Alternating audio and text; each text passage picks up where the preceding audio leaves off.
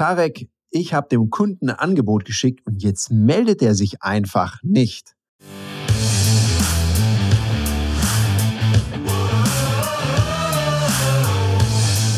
Herzlich willkommen bei dem Podcast Die Sales Couch Exzellenz im Vertrieb mit Tarek Abodela. In diesem Podcast teile ich mit dir meine Learnings aus den letzten 20 Jahren Unternehmertum und knapp 30 Jahren Vertrieb. Herzlich willkommen bei einer weiteren Folge von der Sales Couch. Und ich habe eine interessante Frage bekommen, nämlich genau die. Ein Angebot wurde versendet und jetzt meldet sich der Kunde einfach nicht. Eieiei, sowas. Mein Kunde ghostet mich. Tarek, was mache ich? Und da muss ich sagen, spannende Frage und gleichzeitig auch verkehrte Welt. Weil mal ganz ehrlich, hier steckt doch ein ganz großer Denkfehler drin. Warum soll sich der Kunde melden? Wer ist denn hier der Verkäufer, die Verkäuferin? Ja, genau, das bist nämlich du.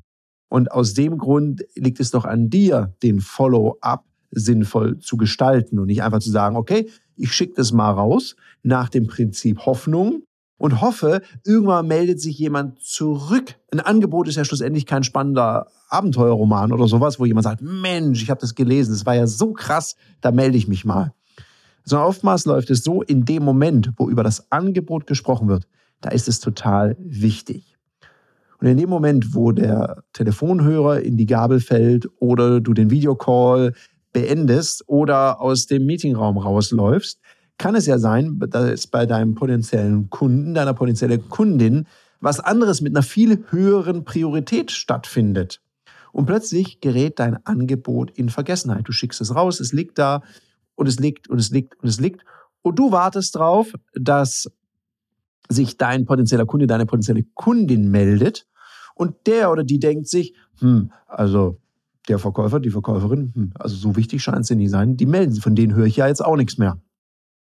Das heißt also, mach es zu deiner Aufgabe. Wenn du ein Angebot rausschickst, dann gibt es ein paar Dinge, die du berücksichtigen darfst. Und da gebe ich dir ein paar Tipps mit, wie du das vermeidest, dass du nachher von deinen Kunden geghostet wirst.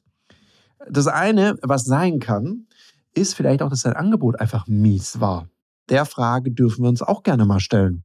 Weil es könnte ja sein, dass der potenzielle Kunde, die potenzielle Kundin sich einfach nicht wiederfindet in deinem Angebot und so das Gefühl hat, hm, irgendwie trifft es überhaupt nicht mein Need. Das passiert häufig deswegen, wenn du so Feature-Verkauf machst, also mehr das Produkt und weniger die Lösung. Weil es kann ja sein, und ja, mir ist bewusst, im Idealfall verkaufst du an den Entscheider die Entscheiderin. Manchmal geht es nicht manchmal ist es so, dass jemand noch mit einer Stelle oder einer weiteren Stelle das abklären muss.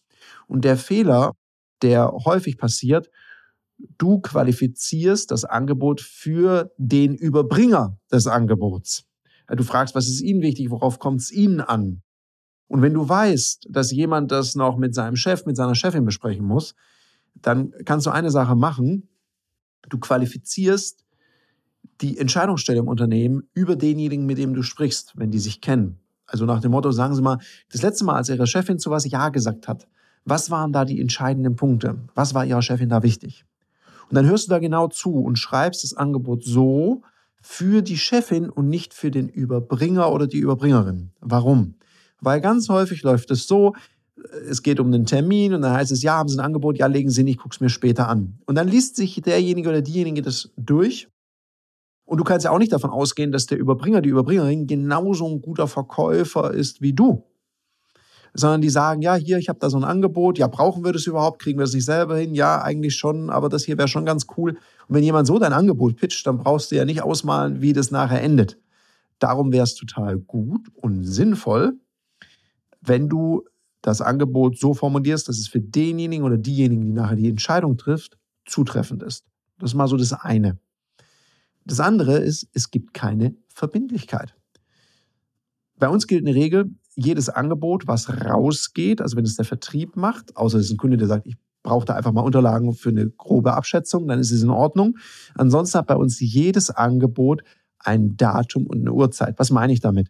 Ich vereinbare mit den Leuten immer bei Neukontakten, wann sprechen wir wieder drüber. Und das ist dann ein Datum und eine Uhrzeit und dann rufe ich auch wirklich wieder an. Also da können die Leute die Uhr danach stellen. Wenn es heißt, am 13.12. um 14 Uhr sprechen wir drüber, dann klingelt da das Telefon. Und da bin ich leid geprüft. Ich habe ja lange für einen Verlag verkauft. Und das Erscheinungsdatum war genau einmal im Jahr. Einmal im Jahr. Ja, merkst du selber, bei einmal im Jahr ist es ganz klar so, dass die Kunden ja fast ein Jahr Zeit haben, wenn du ganz am Anfang vom Zyklus anrufst, um eine Entscheidung zu treffen. Und es ist nervig, wenn du auf Provisionsbasis bezahlt wirst und es ist super stressig für die Produktion, wenn alles kurz vor knapp reinkommt. Da habe ich mir mal überlegt, wie kann ich das lösen, weil es echt nervig war.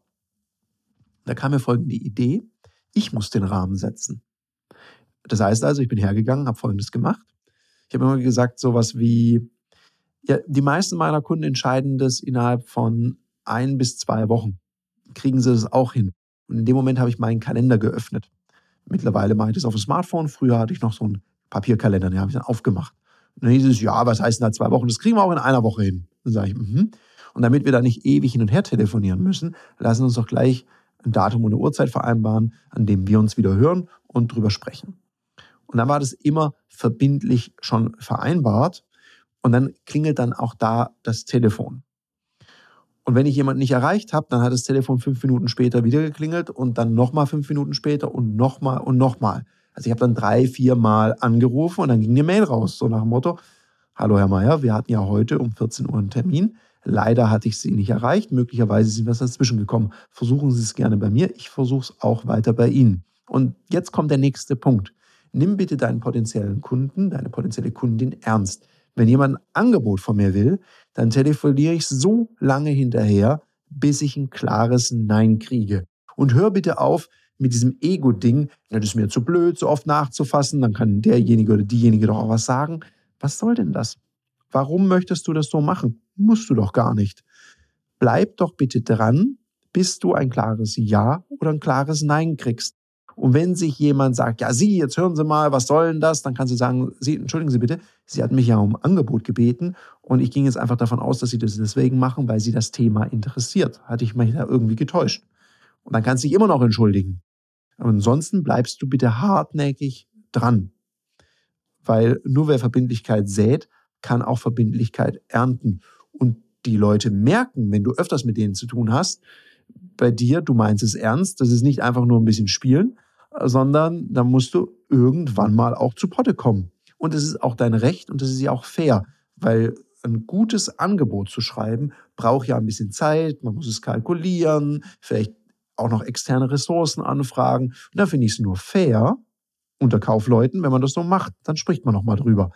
Also nimm dir gerne das Recht raus und vereinbare einen Follow-up-Termin und hör dir auf, diese Idee zu haben, ja, ich melde mich dann nächste Woche irgendwann. Ja, genau, das ist nicht sehr verbindlich und du erwischst die Person ja wahrscheinlich zu einem Zeitpunkt, wo die jetzt gerade das Angebot nicht vor sich haben, keine Zeit haben, eben mal zwischendurch und da möchtest du doch nicht über das Angebot sprechen, was du mühevoll erstellt hast, mal auf der einen Seite.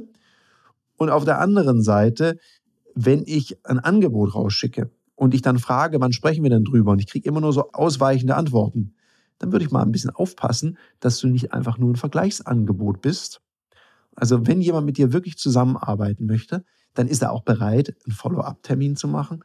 Dann ist der oder diejenige auch bereit, dir Detailinformationen zu liefern. Also wenn du Fragen stellst, bis wann brauchen sie das denn, für was brauchen sie es denn genau? Und man kriegt immer nur so ausweichende Antworten, so nach dem Motto, ja, jetzt machen sie einfach mal ein Angebot, machen sie einen guten Preis und dann gucken wir mal eins weiter. Dann Achtung, dann könnte es sein, dass der oder diejenige mit deinem Angebot zu einem bestehenden Lieferanten läuft und sagt, schau mal hier, jetzt machen die da hier so einen super Preis, streng dich mal an. Und dann wird dein Angebot quasi verwendet, um den Preis bei einem bestehenden Lieferanten zu drücken. Und das wäre ja auch nicht cool. Also sei da ein bisschen achtsam und schau, wenn jemand Interesse hat, mit dir zusammenzuarbeiten, beantworte dir auch die Fragen und ist auch bereit für ein Follow-up. Und dann bleib hartnäckig dran und du wirst sehen, wer Geduld hat, erntet Rosen. In dem Sinne, ich bin raus. Ich wünsche dir noch einen umsatzstarken Tag. Das war eine Folge von Die Sales Couch. Danke, dass du hier deine Zeit investiert hast und bekanntlich bringt ja die Investition in dich selbst die beste Rendite. Und eins noch, ganz wichtig, vom Zuschauen ist noch niemand Meister geworden. Also setz die Erkenntnisse, die du aus diesem Podcast gewonnen hast, für dich persönlich um.